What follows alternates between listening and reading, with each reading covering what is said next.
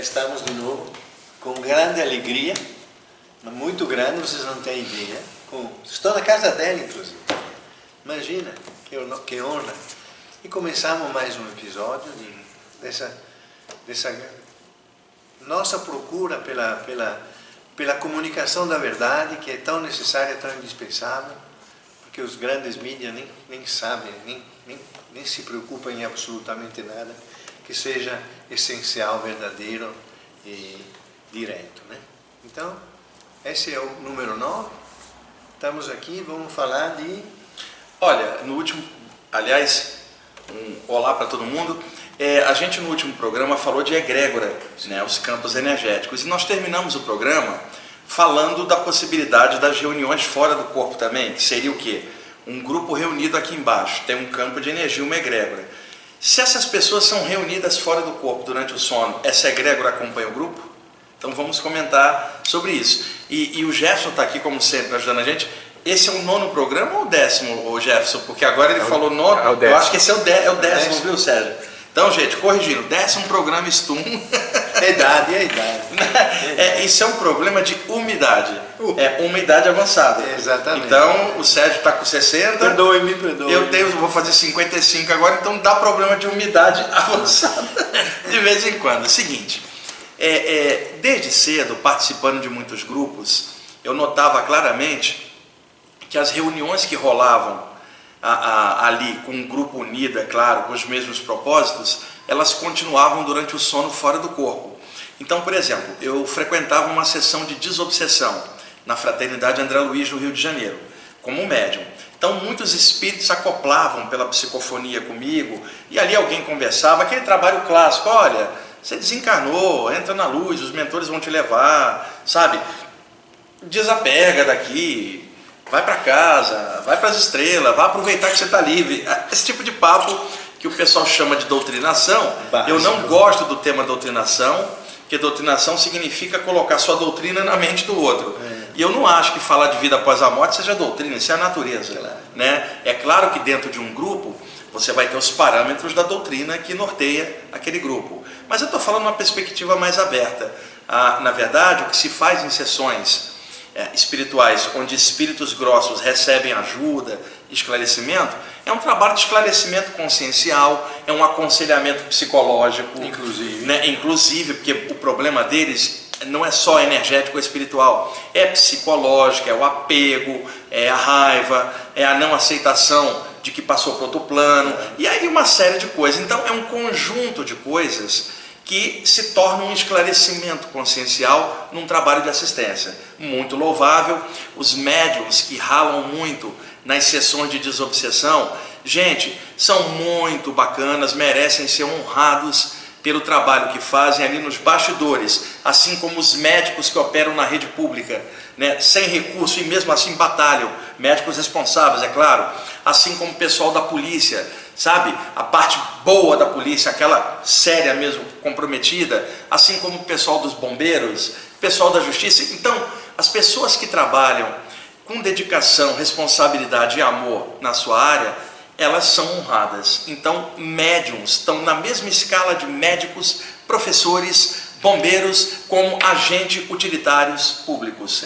Só que numa área invisível, porque os espíritos apegados, quando são passados para o lado de lá, eles acabam desapegando da aura dos parentes da gente, sendo que esses espíritos, às vezes encostados, seja consciente ou inconscientemente, né? Cada caso é um caso, pode acabar influenciando a pessoa para climas pesados, pela presença deles na aura, semelhante atrai semelhante, e aí começa uma simbiose psíquica, uma obsessão. Então, os trabalhos de desobsessão. É obra de arte. É, é obra de arte espiritual, ralando ali agora. Não existe desobsessão só na área espírita. Existe a desobsessão também na área da Umbanda, sim, com os sim, parâmetros claro. da Umbanda. Existe a desobsessão dentro da área da apometria, por exemplo. Existe desobsessão também dentro de grupos ocultistas. É claro que as técnicas usadas ali são herméticas e não são reveladas. Mas quantos grupos de ocultistas se reúnem para encher de luz aquela egrégora e projetar a favor da humanidade em silêncio? Então é claro. E outra, não vamos imaginar que os modernos trabalhos de desobsessão começaram com a doutrina espírita, que a partir de 1858, com o lançamento do Livro dos Espíritos, de Allan Kardec na França, porque senão seria uma besteira. Os hindus antigos não sabiam disso, nem os egípcios iniciados.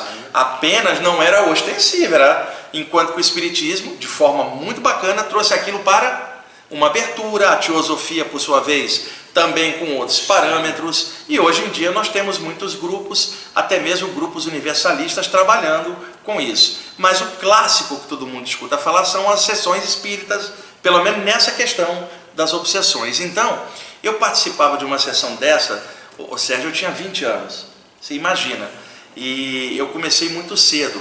Por causa das saídas do corpo, quando eu comecei a estudar, com 15 anos, eu, eu, lia de tudo. Eu lia, por exemplo, a literatura teosófica, Blavatsky, Leadbeater, Irani Bessa, Dinara Jadaza. Eu li os ocultistas, Papi, Stanislas de Guaita, né, Elifá Levi. Eu lia os ingleses, Arthur Conan Doyle. Eu lia Mabel Collins. Eu lia um monte de coisa. Eu li material da Golden Dawn, que era a ordem hermética na virada do século XIX para o século XX. Os mais famosos da época. Eu lia material clássico né, do Max Handel, Rudolf Steiner. Então, isso muito jovem. Mas quando chegou mais ou menos é, aos 19 anos, eu, eu, com essa bagagem toda de lendo muito e ao mesmo tempo experienciando saídas do corpo e, e fazendo um conjunto em mim mesmo dessas informações, eu senti a necessidade de conhecer a mediunidade. Que até então meus estudos eram teosóficos, herméticos, né? mas eu não tinha adentrado no meio mediúnico. Que já estava latente em ti? Já estava latente. Aí, aos 19, eu comecei a frequentar grupos espíritas, grupos de umbanda, eu sempre tive mente aberta, né? E aí, num grupo espírita, eu comecei a desenvolver a mediunidade. Em alguns meses aflorou a mediunidade e eu comecei a funcionar como médium nas sessões de desobsessão durante anos, ali ralando na prática, dando passe num monte de gente também e tal. Bom, o que, que eu descobri, Sérgio? É, eu ia para. Às vezes uma entidade acoplava mediunicamente comigo e aí recebia ajuda e tal. Eu ia para casa, as sessões eram de quarta-feira, eu trabalhava o dia inteiro, saía correndo para a reunião que era de 8 às 10 e meia da noite, depois ia para casa, chegava meia-noite, dormia meia-noite para acordar às 5 da manhã. Era uma canseira para ir trabalhar. Mas eu não faltava reunião, era muito dedicado ao, ao que eu achava correto. Então, muitas vezes, durante o sono, eu, eu despertava fora do corpo, tinha uma projeção, por exemplo, inconsciente, e você já desperta no ambiente extrafísico. Muitas vezes era o duplo do centro espírita onde eu ia, a parte astral, extrafísica. Ali era um bolsão de energia, um campo energético. E aqui que acontecia, Sérgio? Naquele entorno, né, que, que era entre o mundo físico e o extrafísico, estavam vários dos espíritos que tinham sido atendidos horas antes nas sessões e vários dos médiuns da reunião projetados fora do corpo, levados pelos seus guias espirituais, e alguns conscientes e outros semiconscientes. E ali rolava a parte 2 da sessão. Muitas vezes eu conversava com o próprio espírito que tinha acoplado horas antes na mediunidade comigo aqui embaixo, conversava lá fora. Acontece que no dia seguinte eu, eu ligava, falava, escuta, eu te vi lá fora do corpo essa noite, a pessoa não lembrava de nada dos meus amigos. Então foi a época. Por quê? Em... Desculpa interromper. É. Porque você tem, tem, tem consciência mais tem. É, a, a, gente pode responder isso lá na frente, até no próximo programa, a questão da memória, só para não quebrar essa sequência. Que é muito comum. Que é um, muito comum. Um sabe. E aí o um outro falava assim. É, sonhei com você, eu lembro de, de coisas fragmentadas, né? E aí o que, que acontece? Foi nessa época que eu comecei a dar as palestras de saídas do corpo dentro do meio espírita no Rio, porque eu achei que estava do mesmo jeito que faltava para mim antes a mediunidade, faltava para eles o lado extrafísico. E não é que era novidade no meio, o Allan Kardec já falava nisso, o André Luiz falava, mas o meio espírita, na época, quase nada se falava ostensivamente de saída do corpo. Né? E aí eu comecei a dar palestra, já foi na época em que eu levei o Valdo Vieira para lá, para dar palestra, em 1981. Ainda tá na fraternidade. Não, o Valdo Vieira desencarnou aí, tem, tem uns meses, ah, né, 82 anos, se eu não me engano, pouquinho tempo, tem uns meses aí de, do ataque do coração. É. E aí levei o, o Valdo para lá, trabalhava junto com ele, e o Valdo passou a dar palestra de sábado, e eu às vezes fazia palestra também de sábado, foi aí que começou a incrementar um pouco, isso antes de formação de instituto, projeciologia, o pessoal mais novo sabe de nada, como é que essas coisas começaram, como é que as coisas eram, né? Imagina, o Valdo Vieira no centro espírita, ali eu e ele, a multidão, gente lotando ali, e a gente falando disso, né, juntando um, um pouco da projeção, um pouco da mediunidade, mas de forma aberta. Então, com o passar do tempo, é, eu comecei a mesclar, já que eu estava nas sessões de desobsessão, um pouco da, do, dos dois temas. E aí, o que, que eu descobri? Da mesma forma que é um campo de energia, uma egrégora, ali no grupo, quando você sai do corpo, você continua dentro da egrégora só no outro plano. A egrégora não é física, nunca foi. Ela sempre foi extrafísica. E a egrégora sobre o grupo é a parte mais densa. A parte extrafísica está logo acima. Quando eu digo acima, não é espacialmente para cima ou para baixo. Em outro plano, concomitante.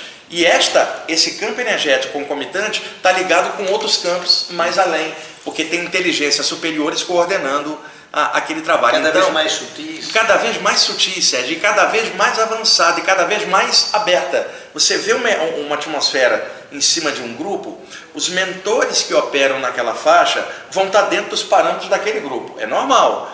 Quando você vai para um nível mais acima, você vai ver outros amparadores que superintendem aqueles, e esses são mais. Até você chegar numa unidade que é o todo que está em tudo, que não é doutrina nenhuma, mas simplesmente a luz e o amor que está em tudo. Então é interessante notar que existem escalas de egrégora. A egrégora aqui, a egrégora mais aqui e ela ampliada na direção de um plano mental onde não tem nem forma. E aí inteligências maiores superintendem aquilo. Então o tema da egrégora é complexo, importantíssimo. Não imagine e nunca fale assim, nossa egrégora. Gente, aquilo que você acha que é a sua egrégora do grupo, extrafisicamente pode refletir, mas num nível mais acima aquilo vai vai, vai ter que ter uma escala infinita, não vai ficar preso naquela área. Então, não existe nossa egrégora.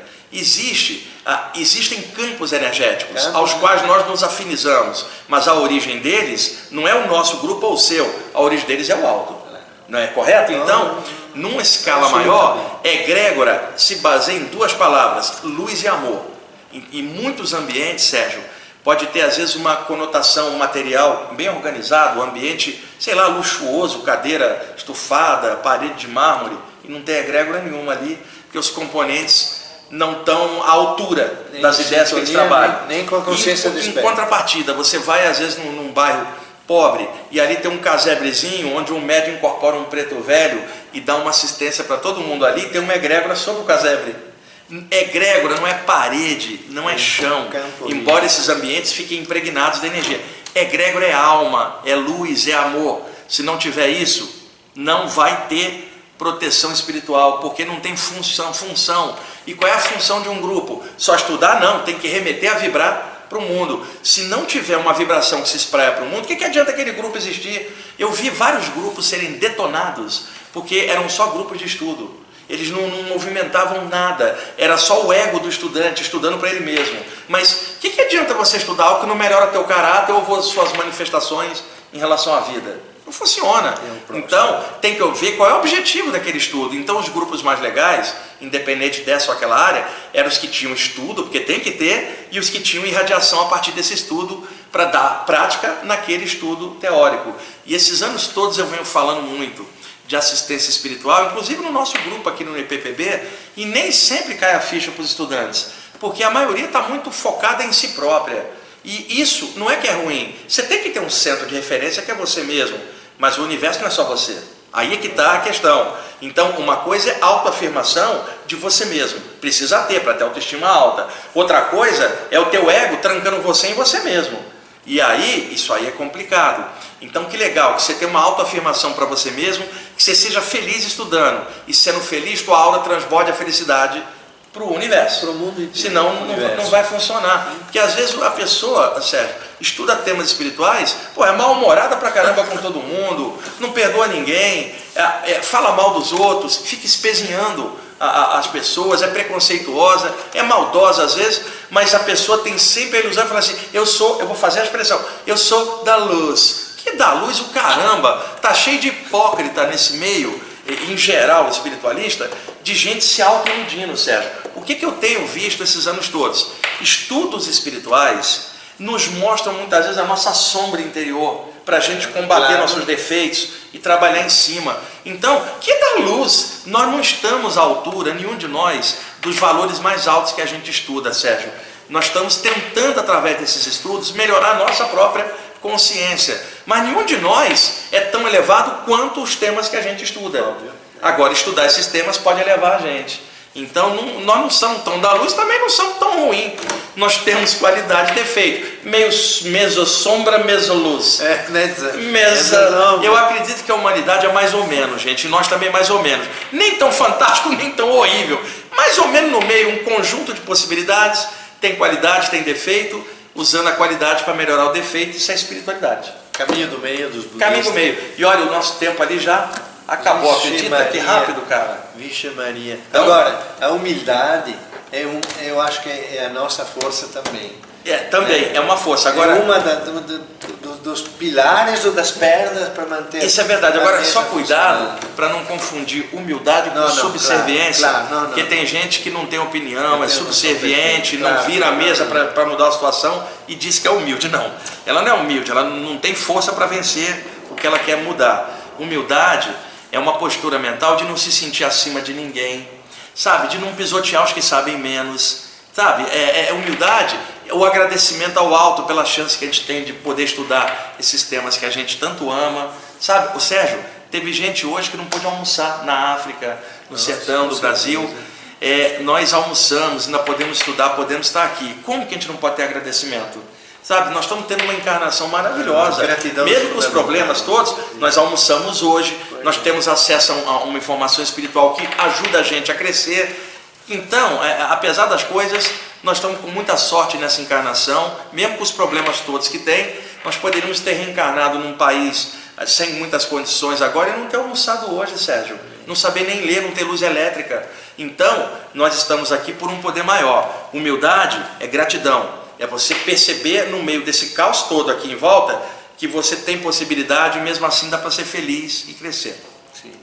E não se colocar acima dos é, outros. E tem nem abaixo também. O ideal seria não, é, equilíbrio. Dá uma, dá uma trancada naquele ego que de repente quer ser protagonista na realidade. É, e, e, e só para considerar mais, o que você está falando, dá uma trancada no ego. Muitas vezes o desejo de trancar já é o ego. Então, é assim, é uma, é, é, deixa eu trancar, isso também já é uma coisa, deixa eu trancar porque ninguém me merece. É. Imagina.